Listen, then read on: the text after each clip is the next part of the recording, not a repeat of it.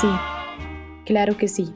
Mi corazón ha tratado de esconderlo por mucho tiempo, pero, pero, te amo. Y corte, terminamos esta escena.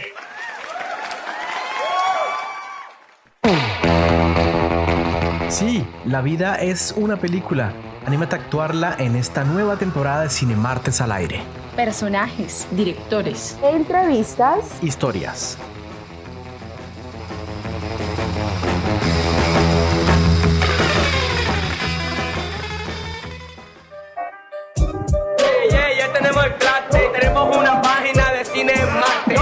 Que nos apoye siempre van en esa página.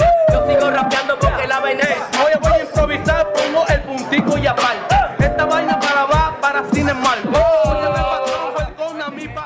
Bienvenidos a Cine Martes al aire, más voces, más historias. Les habla Ana María Mena y hoy estoy con Andrea Suárez, mi compañera cinéfila de aquí de Cine Martes al aire. ¿Qué tal te encuentras, Andrea? ¿Cuál fue la última película que te has visto?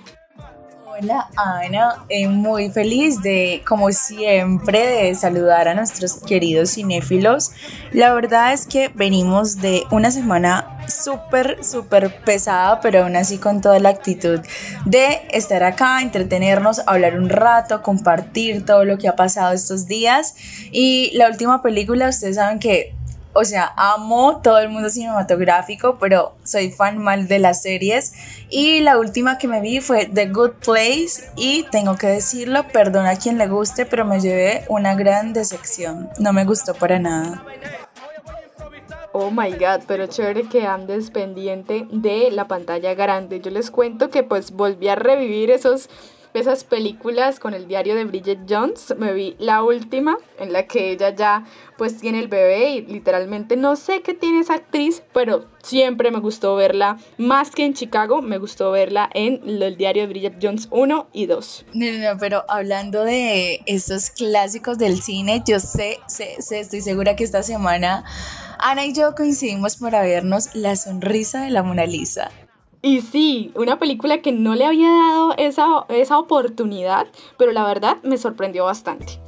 ¿Qué piensa usted, Andrea? No, pues, o sea, eh, viéndolo cinematográficamente, es que la actriz es una es de locos, o sea, es imperdible.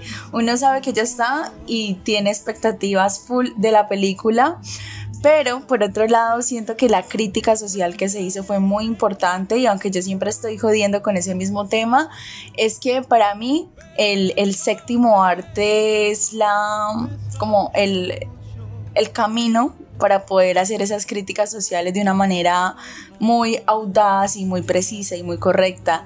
Entonces, esa me impactó mucho, sobre todo Ana, y no sé tú qué piensas al respecto, pero que pese a que la película es hace un montón de décadas, sigue pasando lo mismo. O sea, no es, no es lejano a la realidad. Totalmente. Yo creo que cinematográficamente hablando y, y, también resaltando ese papel de Julia Roberts, que de hecho cuando yo vi que ella era la protagonista, sí, me esperé algo tipo en la película de Comer, Amar, que, Comer, Rezar, Amar, que también me encanta muchísimo. Pero en cuanto a ya la parte del lenguaje cinematográfico, la narrativa me pareció un poquito plana. En cuanto a la parte social, sí creo que, wow, lo, lo que presenta la película es una problemática muy real que de, a pesar de que representa esos años 50, en la actualidad todavía se da mucho y, y, es un despertar. Yo creo que me gustó mucho esa película y es una imperdible también. Sí, sí, Anita, así es.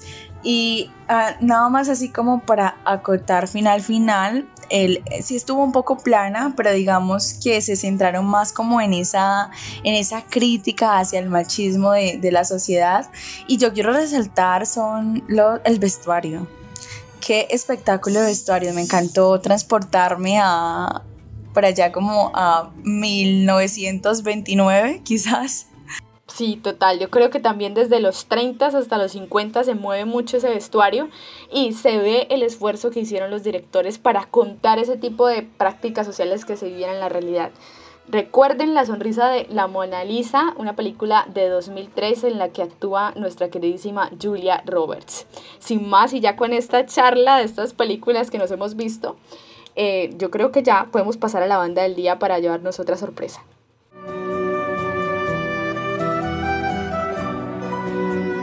Comencemos con la banda del día.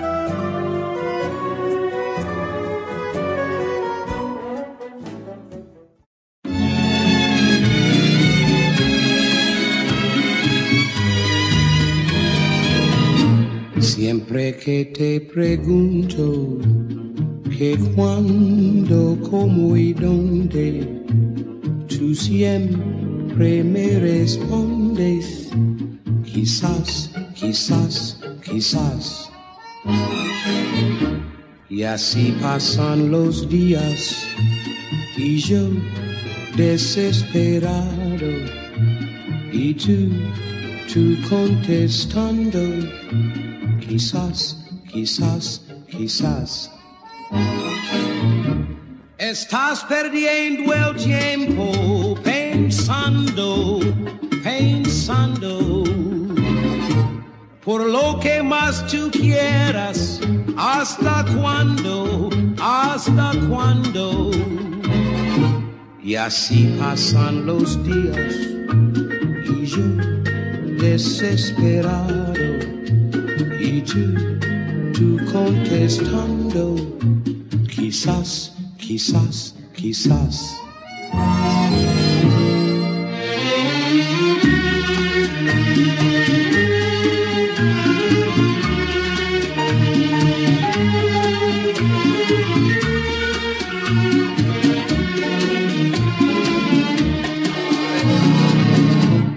Así pasan los días y yo desesperado y tú, tú contestando, quizás, quizás, quizás. Estás perdiendo el tiempo pensando, lo que más tú quieras, hasta cuándo, hasta cuando. Y así pasan los días y yo desesperado y tú, tú contestando, quizás, quizás, quizás, quizás, quizás, quizás. quizás quizás. Acabamos de escuchar una de las canciones más románticas y elegantes del siglo en la voz del renombrado cantante de jazz Nat King Cole. ¿Qué te transmite esta canción, Andrea? ¿Qué les transmite esta canción, queridos cinéfilos? ¿Será tan solo una pizca de romanticismo? ¿O trasciende ese romanticismo hacia imaginarnos una situación parecida que nos ha pasado en nuestras vidas? ¿Qué tal les parece ese, ese sonidito como a jazz, pero también ese acento, sobre todo que no es del todo español latino, pero que es muy coqueto? ¿Qué tal les parece? Bueno, a mí la verdad me hace muy feliz este artista porque Nat King Cole, además, yo no ni siquiera lo veo como la evolución del jazz, sino como la revolución del jazz. Y recordarle a nuestros cinéfilos que su canción Straighten Out and Fly Right es la predecedora del rock and roll. Nada más con eso tenemos en mente qué tan importante y qué tan influyente fue este hombre para el mundo del jazz y del rock and roll a todos nuestros cinéfilos rock and rolleros que les gusta todo este tema y toda esta onda. Y el otro acontecimiento que no es tan chévere, pero no sé si recuerdan mis queridos cinéfilos, por allá en 2016 cuando estaban sobre los acuerdos de paz acá en Colombia, bueno, realmente en La Habana, pero los acuerdos sobre nuestro país. Eh, le preguntaron a Timochenko si él estaba arrepentido y él, muy campante, respondió con esta canción diciendo quizás, quizás, quizás. Obviamente una burla para todas las personas que han sido víctimas del conflicto armado, pero hay muchas cosas en ese trasfondo y es pensar que como un mercenario, una persona que tenemos como una connotación negativa de él, es o intenta ser tan intelectual y puede citar a grandes artistas como Nat King Cole, hay muchas cosas que pensar allí. Digamos que este momento de más o menos 10 segundos nos dio mucho que reflexionar. Y así pasan los días Totalmente, Andrea. Y yo quiero volver a ese romanticismo y también contarles un poquito de Nathaniel Adams Gold. Ese era su nombre real. Pues, eh, eh, había nacido el 17 de marzo de 1919 y es, como lo dijo Andrea, uno de los más reconocidos, tanto pianistas de swing como en la parte del jazz. Yo creo que esta es una de las canciones que mejor lo describe en cuanto a esa sensualidad. No sé por qué repito tanto esta palabra al escuchar esa canción, pero es como tan elegante, tan romántica, tan íntima que, me, que yo, yo no me cansaría de escucharla, la verdad. Y también les cuento que ¿Por qué la trajimos aquí a Cinemartes al aire?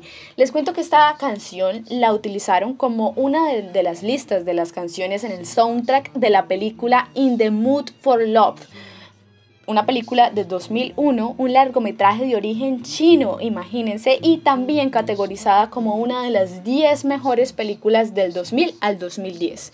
En español, esta película se el título de esta película se traduce con ánimo de amar y su director es Wong Kar Wai, una película también así. De hecho, esta canción quizás, quizás, quizás también describe lo que se vive en esa película. Un momento de intimidad, de, de, romanticismo, pero sobre todo de elegancia. De hecho, no hay ni una sola escena explícita de sexo, pero siempre están como incitando a, esa, a esa elegancia y a ese amor romántico. Yo quiero hacer énfasis en eso, en ese amor romántico. Y por último, también yo sé que esta canción, para los cinéfilos que se la pasan en YouTube, estoy segura que en, uno, en una vez, alguna vez les ha salido el anuncio de Movie una plataforma también digital para ver esas mejores películas, esta canción en una de esas publicidades y uno queda de inmediato conectado. Así que primero, imperdible escuchar en la voz de Nat King Cole, uno de los imperdibles del jazz, quizás, quizás, quizás.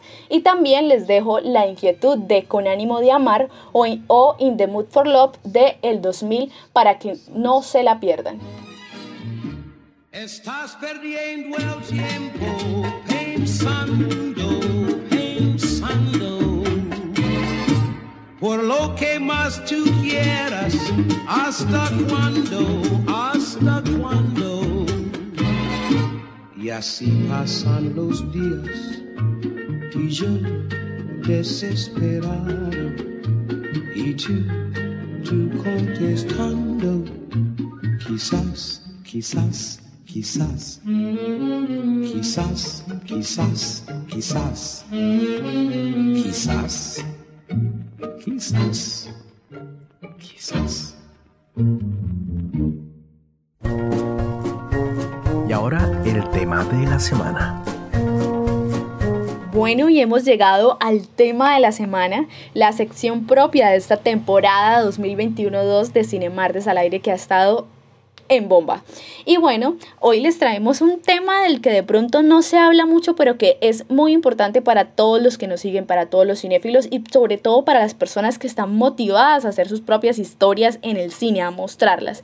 Hoy les traemos el tema de ya no que se ve en la pantalla, sino ¿Qué pasará detrás de la pantalla? ¿Cuáles serán esos roles o, qué es necesario tener en cuenta al hacer una película, hacer un cortometraje o algo que queremos mostrar a través de la pantalla? ¿No es así, Andrea? Nosotros tuvimos la oportunidad de tener esa experiencia esta semana y les cuento que nos encantó. Por eso lo trajimos acá. Te escucho y me dan ganas de llorar porque es que ha sido una experiencia tan surrealista porque muchas veces obviamente estamos acostumbrados a ver lo que nos presentan las películas y estar ahí como delante de la pantalla, pero estar detrás es una locura, es una locura. Y si me pidiesen definir eso sería locura y conciencia, porque una vez empiezas a entender todos los detalles que lleva una escena, solamente una escena, ves, lo ves delante de la pantalla y dices como, wow, ¿cómo hicieron esto? O sea, cosas que ignorabas antes y que, ay, ok, bueno, una película normal. Cuando sabes todo el trabajo que lleva hacer una sola escena, un plano, una perspectiva, claro, uno empieza a ser más consciente, a pensar como, wow, qué tesos, qué tesos, qué tesos. Y yo especialmente me llevé una sorpresa porque siempre había estado eh, como delante de la pantalla, actuando, viendo películas, pero jamás había estado detrás de las cámaras, dirigiendo en este caso. Eh, fui la directora de un corto cinematográfico en el que nuestra querida directora de Cinemartes fue actriz. Además, también quiero que ya ahorita un poco les cuente como los, los retos que hay en la actuación, porque mm, digamos que es una vaina lo que tú ves en la pantalla, cómo se vive, cómo se siente en el set. Y bueno, de mi parte, pues ahorita les seguiré contando para no aburrirlos más con mi voz. Y Anita, cuéntanos cómo te fue a ti con esa actuada. Bueno, André, yo creo que antes de hablar de esa actuación, porque yo creo que también en esta ocasión cambiamos un poco de roles entre Andrea y yo, porque yo siempre había estado, era detrás de esa pantalla, ¿no? Un poco como en cámara o en dirección, pero esta vez como que me, me arriesgué a esa parte de, de meterme en un personaje y transmitir algo por medio de ese personaje. Pero primero yo creo que nuestros cinéfilos tienen que tener claro que para hacer este tipo de obras es claro o es casi que clave tener esas fases de preproducción, producción y postproducción. Y nosotros a veces ignoramos mucho esa etapa de preproducción porque decimos como que tenemos clara nuestra idea, pero ignoramos todos los roles que hay allí, ¿no? André, ¿tú qué puedes decir acerca de eso? No, exacto. Y es que, bueno, por ejemplo, en este corto cinematográfico que se llama Digresión Filosófica, que si quieren muy pronto la verán publicadas en nuestras plataformas. Y es que solamente son dos actores, pero lo que la gente no sabe es que detrás de esos dos actores había una dirección, un trabajo de preproducción, un sonidista, un productor o indumentaria, que directora creativa, directora de maquillaje, un guionista, una edición.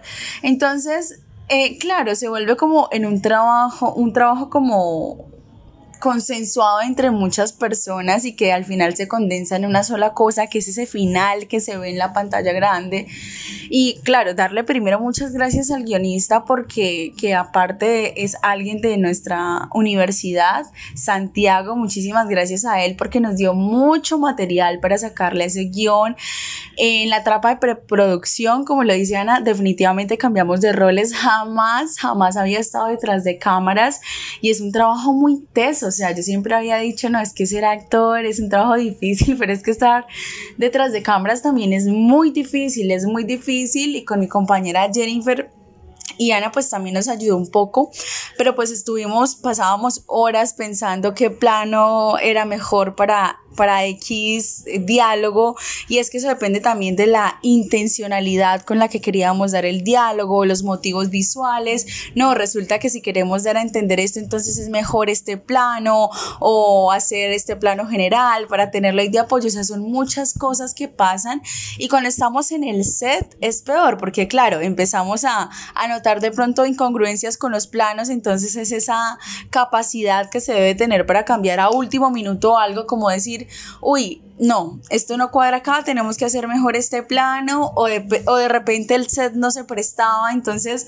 uno vive también un poco esa adrenalina dentro del set, pero hablando más de esa etapa de preproducción, les digo pues desde hacer storyboard, que significa plasmar artísticamente con dibujos cómo se ve cada plano, cómo quiere que se vea cada plano, y pues por parte de la dirección es como, ok, tengo un guion que, lo escribió alguien diferente a mí, pero yo tengo que plasmar cómo veo eso, cómo, cómo creo que se va a ver mejor la historia.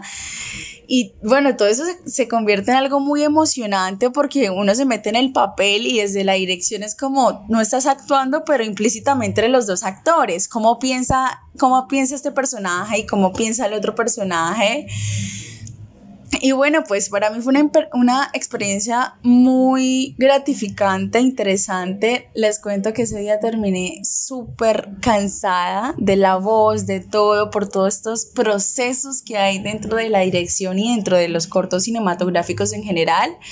Pero pues claro, hay que arriesgarse, hay que arriesgarse, hay que arriesgarse. Y en esta época de la, de la vida, de la sociedad, donde lo que vale más es la polivalencia, hay que estar dispuestos a hacer de todo. Totalmente, Andrea, hacer de todo. Y bueno, tranquilos, cinéfilos, respiren, que también esa experiencia, Andrea la cuenta un poco así, pero no se nos asusten, no se nos asusten que el trabajo es arduo, pero se goza al mil por ciento.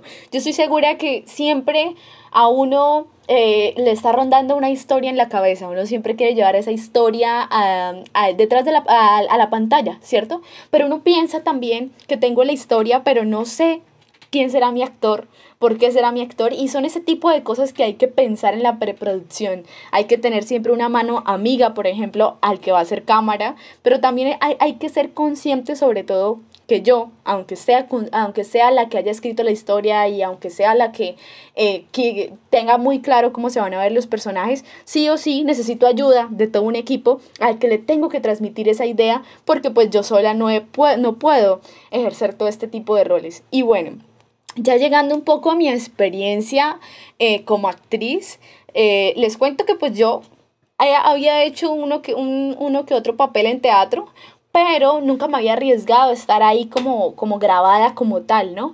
Y realmente también tuve otro reto que fue eh, meterme en un papel de hombre, ¿sí? Y de hombre trans sobre todo. De hecho, le evité mucho el papel sobre cómo lo debía hacer, eh, los gestos y todo, pero sobre todo traté de transmitir lo que me decía tanto la directora como lo que me dijo a mí el guionista desde el principio. Creo que también los actores son clave, clave también, o más bien creo que todos los roles son clave porque las personas ven a los actores, ¿sí? Que son los que transmiten, pero tanto el director como el, del montaje como el sonidista tienen que estar al 100% enfocados y en lo que se está contando de la historia para poder transmitirle eso al espectador. Ay, no me pausen la peli, porfa. Tranquila, don't worry. Estás escuchando Cinemartes al aire y aquí nadie se detiene. cuando has leído mucho o has visto mucho cine o estás lleno de historias, la, realidad es que lo, lo, imposible es no hacerte historias. Ah, eh, por ejemplo, la mayoría de la gente que cuenta historias es muy paranoica. ¿no? Si alguien, si tu hijo o tu hija viene una hora tarde, te haces una historia, ¿cierto? Ah, para mí no hay mucha diferencia, es una mezcla de eso y la capacidad de decir de niño, y entonces, y entonces, ¿no? Cuando inventas una historia, es Uh, Caperucita salió de su casa para llevarle comida a su abuelita y entonces el lobo la vio. Y entonces y esa, esa combinación de, de, una suerte de miedo, de una suerte de deseo de amor, de lo que sea, de adulto, se combina con las ganas de, niño de trastocar la realidad que es aburridísima. La realidad nuestra es aburridísima y tiene muy mala narrativa. La gente que debería ser buena es mala, la gente que debería ser divertida es aburrida, un viaje por carretera puede ser tan largo como una mala película. Ay, no me pausen la peli, porfa. Tranquila, don't worry. Estás escuchando Cinemartes al aire y aquí nadie se detiene. Bueno, yo quiero chismosearles algo aquí a mis cinéfilos y es que Ana lo hizo increíble y es que esa, esa intención que queríamos tanto el guionista como, como yo, como ese rol de directora transmitir, era en parte como esa realidad social, ¿sí? Entonces, desde desde una botella que estaba tirada en el piso era importante hasta cómo ellos iban a actuar, desde cómo cogían sus espejos, eh, todo es importante, todo es importante y eso uno se da cuenta solamente cuando está haciendo ese montaje.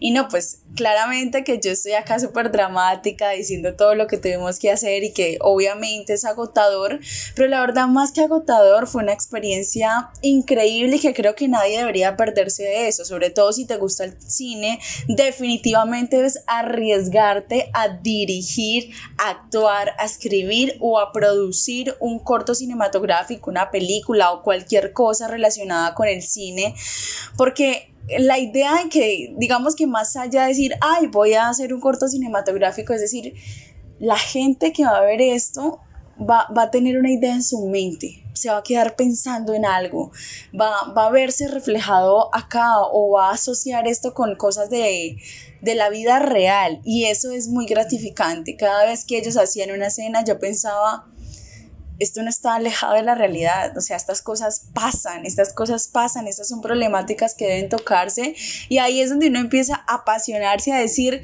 estoy haciendo algo por la vida de alguien, no importa de quién, de alguien que lo haya visto.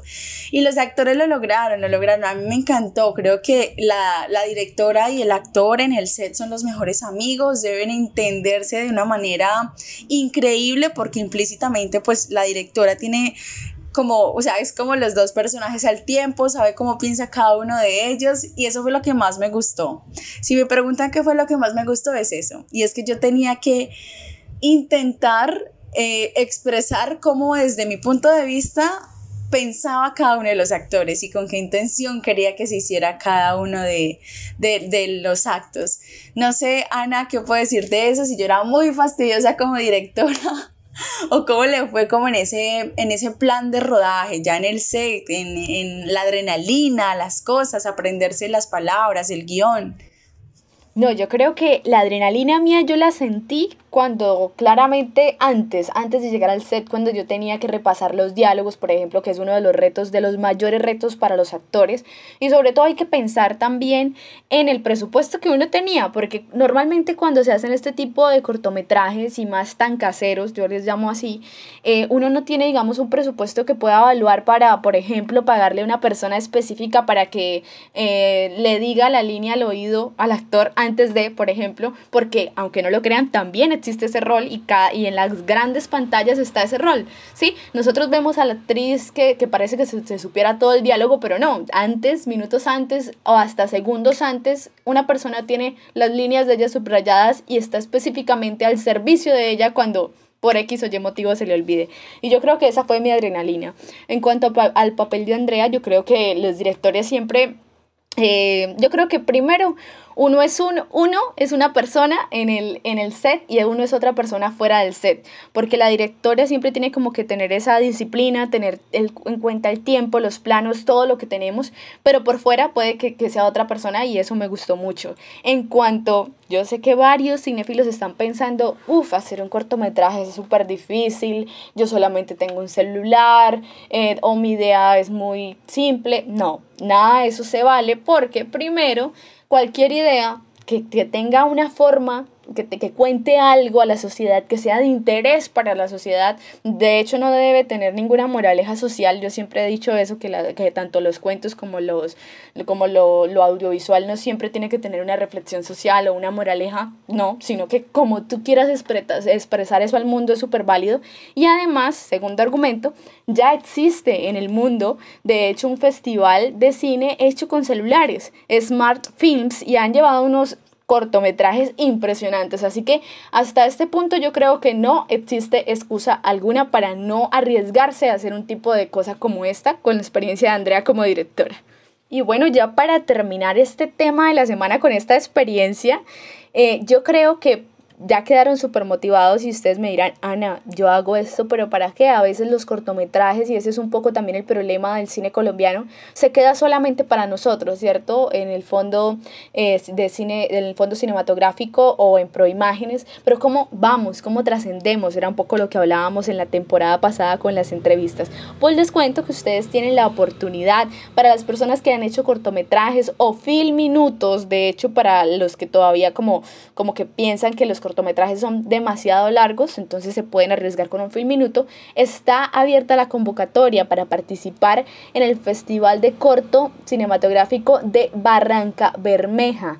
Ojo, está abierta la convocatoria, va a estar abierta hasta el próximo 15 de octubre, así que no se desmoralicen, hágale, ponga su corto ahí para, pues también, ¿por qué no?, hablar de él aquí en Cinemarte si usted nos pueda escuchar a nuestros queridos cinéfilos, invitarlos a que nos sigan por Instagram como Cinemartes UPB, por allá vamos a estar interactuando esta semana, entonces para que se animen a participar en nuestras dinámicas, en Facebook como Cinemartes UPB, en iTunes como Cinemartes al aire y también recordarles que estamos en Spotify y Anchor.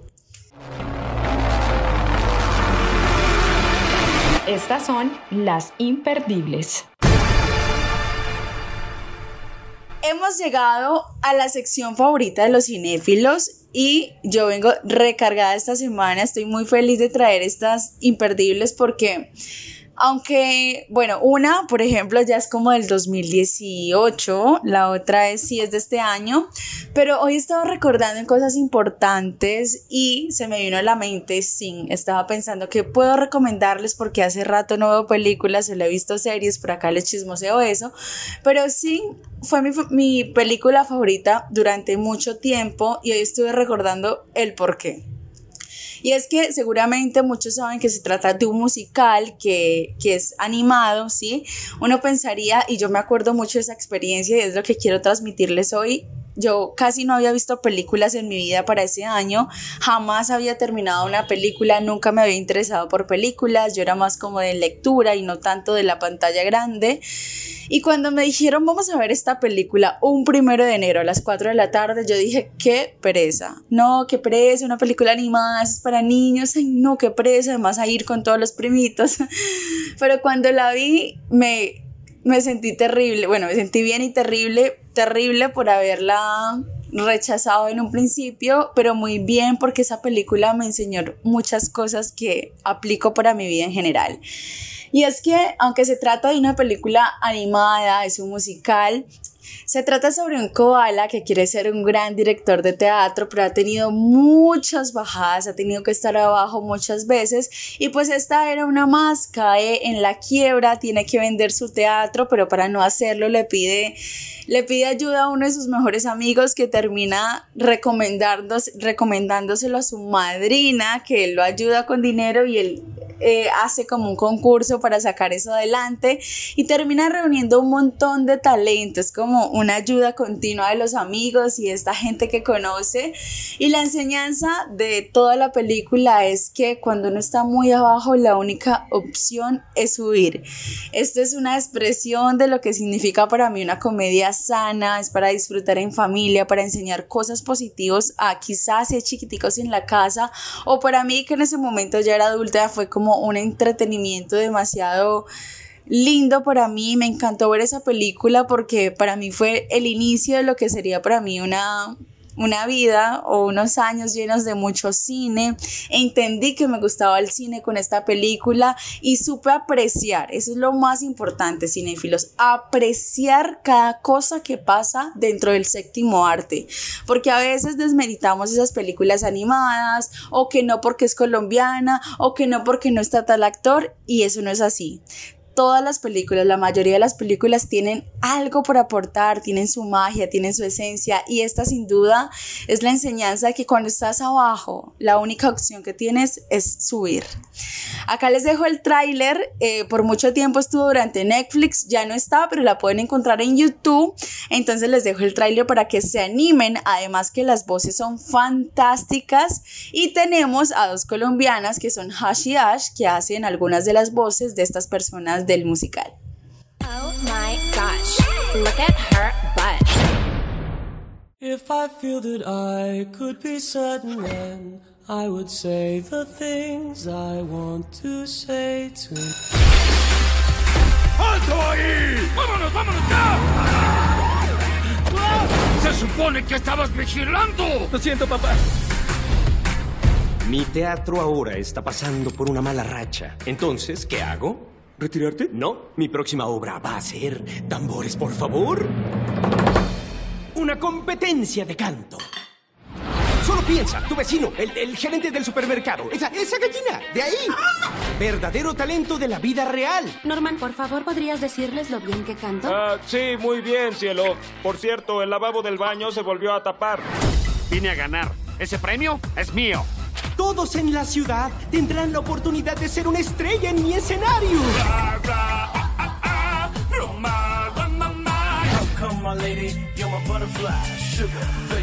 Oh my gosh, look at her butt. Oh my gosh, look at her. Like the wind, ride like the wind. ¿Estás bien? Sí, estoy bien, gracias. ¿Qué tal tú? People say yo Humpty, you're really funny looking. Darling, stay with me. ¡Wow! concurso no salvará tu teatro. Tal vez sea tiempo de pasar a otra cosa. ¿Sabes lo mucho que esto significa para nosotros? No solo debes cantar, también debes sacar el fuego y el deseo. El fuego se extinguió hace mucho tiempo. No vas a creer lo que hice hoy. Papá, no quiero ser de tu pandilla. Quiero ser cantante. ¿Cómo terminé con un hijo como tú? ¡Te sacaré! ¡Papá, espera! ¡Conseguiré el dinero! ¡Lo prometo! En serio necesito unas clases de piano. Sí, eso estuvo horrible. Un momento decisivo en nuestras vidas. Vamos a ser picantes, ¿no? ¡Sí! No dejes que el miedo te impida hacer lo que amas. ¿Saben qué es lo mejor de tocar fondo? Solo te queda una opción y es subir. Sing. La tienda cerrará en 15 minutos.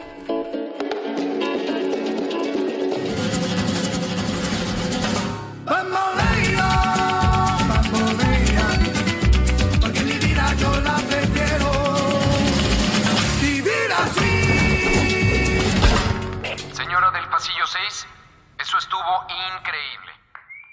Muchísimas gracias Andrea y después de escuchar ese tráiler, sí, recuerdo también la vez en que le di esa oportunidad a esa película y les cuento que yo quedé enamorada de todos sus personajes, pero sobre todo del gorila y el papá. No les quiero hacer spoiler, pero siempre me encantó esa, esa relación y también ese, ese significado que le dan a esa relación en esa película y sobre todo que es animada como lo recalcó mi compañera Andrea.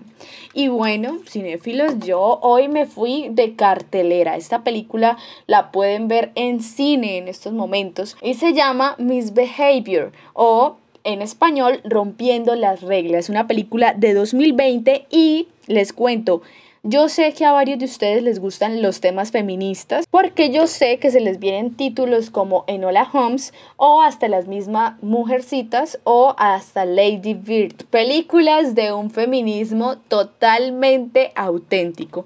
Y si usted es de este tipo de películas, de este tipo de películas feministas, esta película Rompiendo las reglas le va a encantar. Cierre tantico los ojos. Estamos en el año 1970 y aunque Hoy en día casi no se ve Miss Universo, pues yo ya no lo sigo tanto, la verdad. En ese momento Miss Universo era, mejor dicho, lo máximo en pantalla y más aún con la llegada de la televisión, era imperdible Miss Universo, la mujer más bella del mundo. Pues un grupo de mujeres decide como estar en contra de este tipo de estereotipos que se promovían ahí, de cuerpos, de colores sobre todo, y pasa algo muy específico en la película que no les quiero hacer spoiler, pero que es muy gratificante que lo muestren en, esa, en, ese, en ese momento de los años 70. Entonces, un concurso de mujeres de belleza en la que pasan un montón de intereses, en las que siempre están, digamos, eh, sometidas por esos, por esos jurados que además son hombres y también en un montón de, de, eslabones en las que la mujer tiene que, tiene que cumplir ciertas normas, ciertos roles y sobre todo ciertas figuras.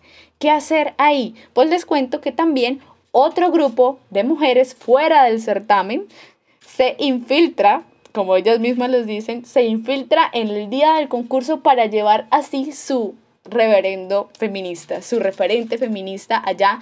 Ustedes pues descubran qué pasa cuando se encuentran este tipo de mujeres en los años 70 y nos cuentan qué tal les parece la película. A mí realmente me gustó mucho, creo que tiene ese tinte feminista pero tampoco se pasa y también pienso que es necesario traer a colación todavía este tipo de temas porque como lo hablábamos desde el comienzo con la película La sonrisa de la Mona Lisa, aunque esta es de los años 50 y esta un poco de los años 70, siempre se está volviendo a ese papel de mujer, volviendo a ese papel de lo que era la mujer y en estos momentos es necesario dar una, mirada atrás y darnos cuenta de qué hemos logrado hasta ahora y el por qué tenemos que seguir luchando por ciertas cosas. Entonces, para las personas que quieran ver esta película, les dejo escuchando el tráiler. Motívense. Que sea feminista no significa que no les vaya a gustar a todos. El año pasado 100 millones de personas siguieron en directo la elección de Miss Mundo, más que la llegada del hombre a la luna o la final de la Copa del Mundo.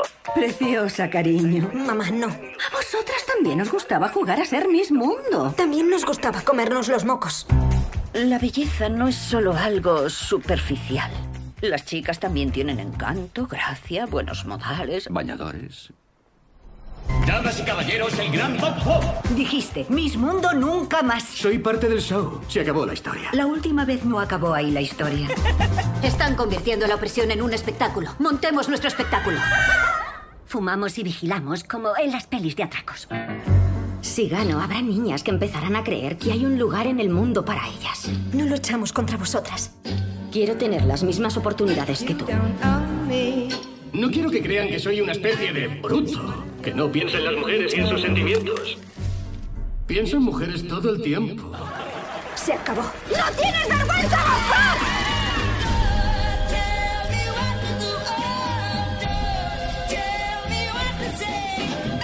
Esta noche puede que sea el principio de algo, Bob.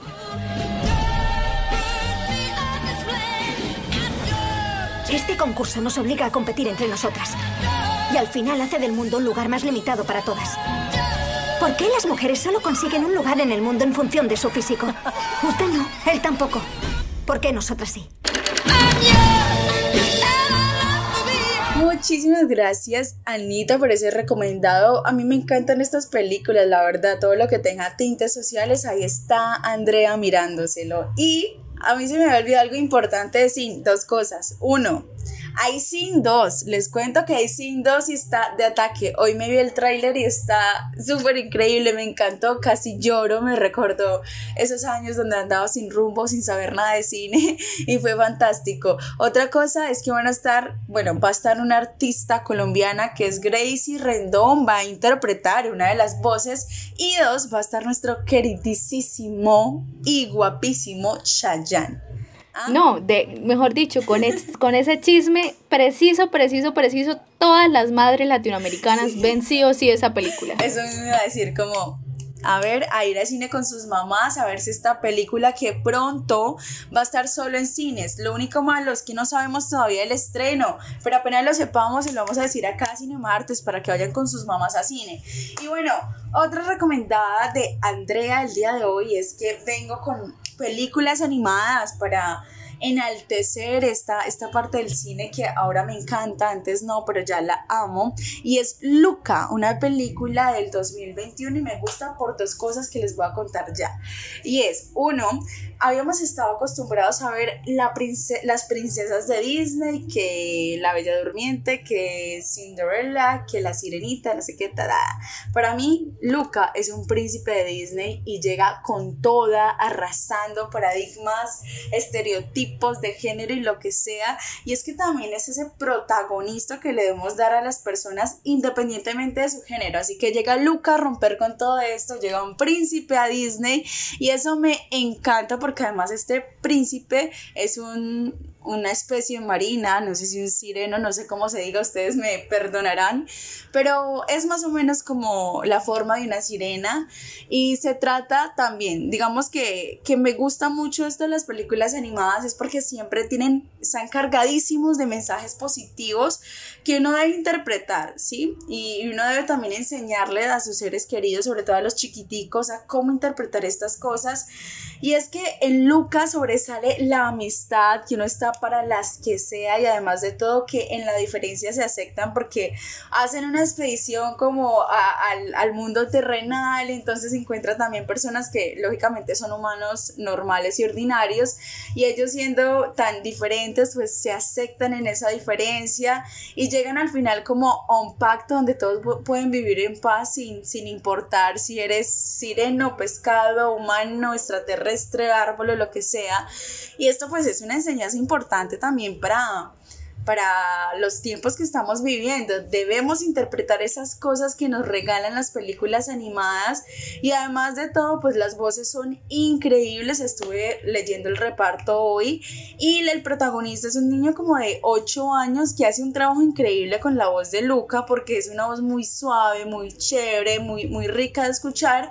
Y eso, cinéfilos, es los que, lo que yo quiero dejar también con Luca y es que aprendamos a ser más conscientes con estas cosas, a, a de pronto valorar e- esas voces que se hacen, los planos que se dan o, o lo realista que se pueden ver también en estas películas animadas.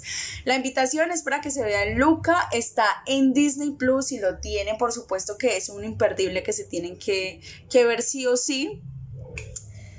Y nada, pues adelante con el tráiler para que terminen de convencerse. Quanta fretta ma dove corri? Dove vai? Se ci ascolti per un momento capirai Lui è il gatto ed io la volpe Stiamo in società ¡Wow! Luca. Fue doloroso verte. Ah, ¿Vienes? Di noi puoi acercaremos a la superficie, ¿está claro? Todo lo bueno está en la superficie. Caminar. ¡Aire! El cielo, las nubes, el sol. ¡Wow! Oye, no lo mires. No es cierto. Claro que puedes mirarlo. ¿Alguna vez has ido al pueblo? Sí. Soy todo un experto.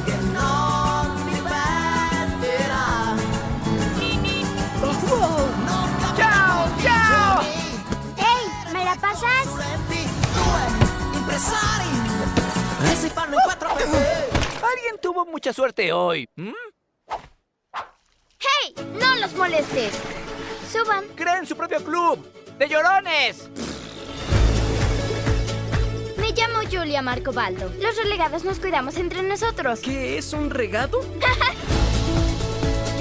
Él es mi papá. ¿Qué crees que casará con esos? Cualquier cosa que nade. ¿Ah? Tu vida es mucho más emocionante que la mía. Hay millones de cosas que crees que no puedes hacer. Solo tienes que intentarlo. Algo huele mal con ustedes dos. Es muy peligroso. ¡Ah! ¡Van a vernos! Ya vi el problema. Tienes un Bruno en la cabeza. ¿Un Bruno? Di silencio, Bruno. ¡Silencio, Bruno! ¡Fuerte! ¡Silencio, Bruno! ¡Silencio, Bruno! ¡Silencio, Bruno! ¡Silencio, Bruno! ¿Todavía lo oyes? ¡No! ¡Solo a ti! Bien. Ahora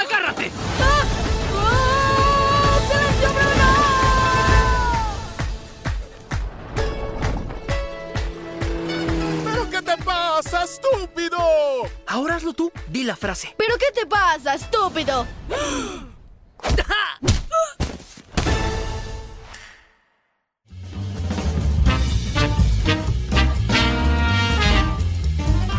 Ya está aquí Cartelera UPB.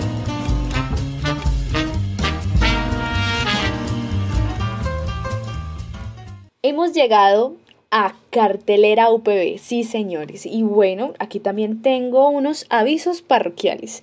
Primero, que aunque nuestra temporada ha sido comedia cinematográfica hasta el momento, pues nosotros en el Cineclub UPB siempre escuchamos a nuestra audiencia y pues ellos querían, hubo un momento en el que ellos querían ver otro tipo de, de género cinematográfico y pues en realidad propusieron esta película que debo decirlo que personalmente me impactó mucho, nunca me imaginé que propusieran esta película, pero estoy segura que marcó un antes y un después en el mundo cinematográfico en el momento de narrar las historias. Primero quiero decirles que cuántas de esas películas que ustedes ya han visto dicen al comienzo basada en una historia real, ¿cierto? Y siempre pensamos como, como que, que cuál será esa historia real, ¿no? A mí siempre, a mí siempre me acosa un poco esa pregunta, ¿cuál, a quién le habrá sucedido esto? Algunas veces al final de esas películas pues vemos las fotos reales, ¿no? De las personas, pero en esta ocasión la película de las que les estoy hablando es el, el curioso caso de Benjamin Button, una película de 2008 dirigida por David Fincher.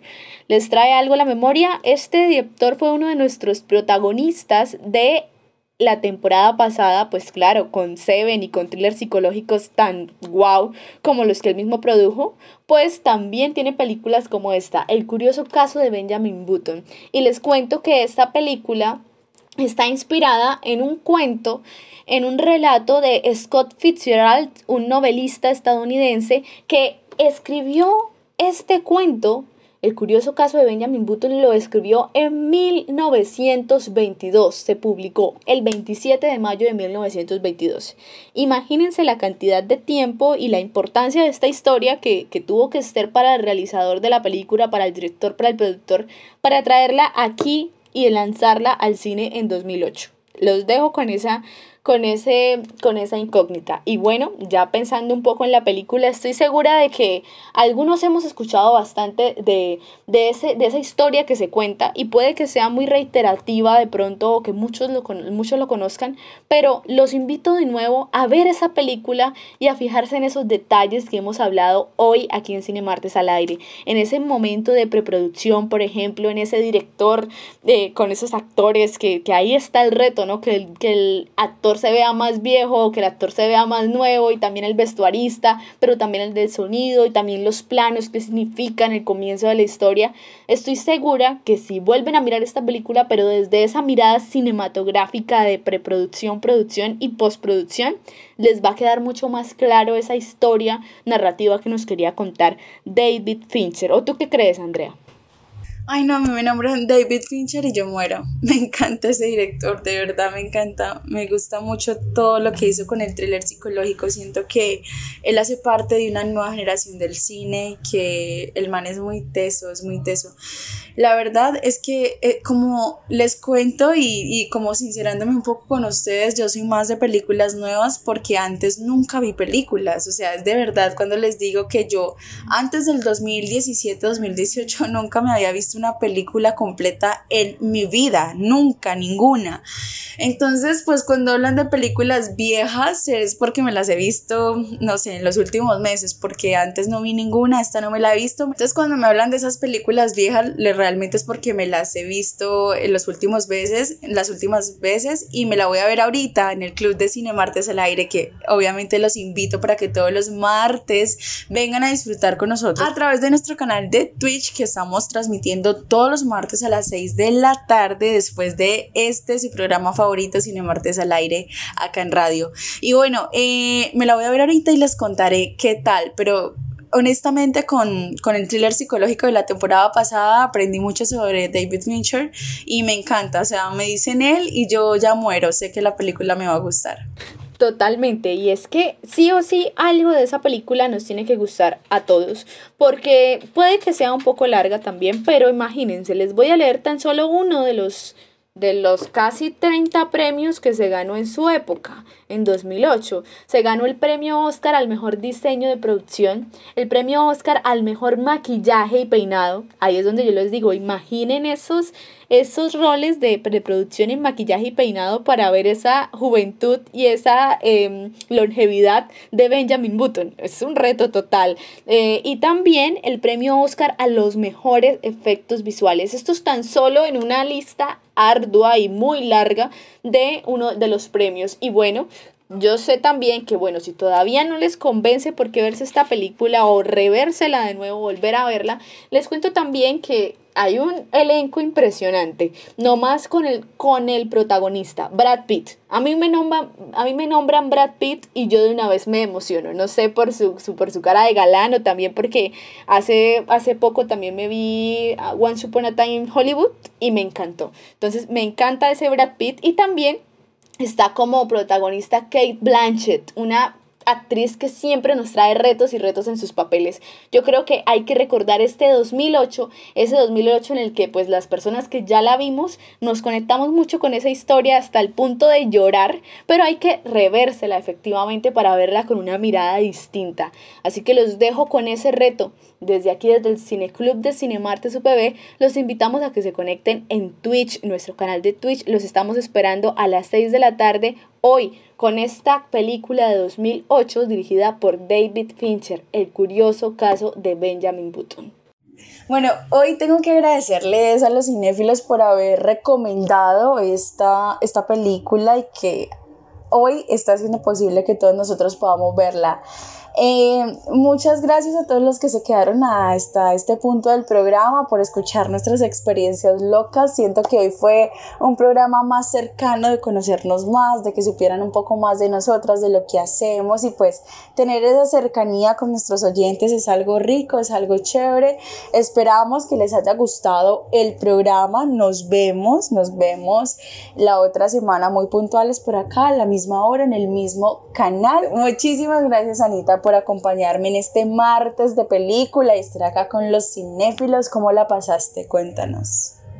No, yo creo que yo siempre me gozo uno a uno estos, este, estos programas de Cinemartes al aire y a ustedes cinéfilos siempre los escuchamos, así que las personas que nos escuchan a nosotros pueden conectarse y hablar con este equipo de Cinemartes al aire en Instagram como arroba cinemartesupb, en Facebook como cinemartesupb, en iTunes como Cinemartes al aire y ahora nos pueden escuchar en Spotify, Anchor y Apple Podcast. Enviamos un saludo a esos oyentes fieles, literalmente fieles que sí o sí nos escuchan y que siempre los escuchamos a ustedes también. Sin más, los invitamos también a que nos sigan en nuestro canal de twitch.tv Cinemartes. Recuerda que tu vida es una película. No, te dejes quitar el protagónico.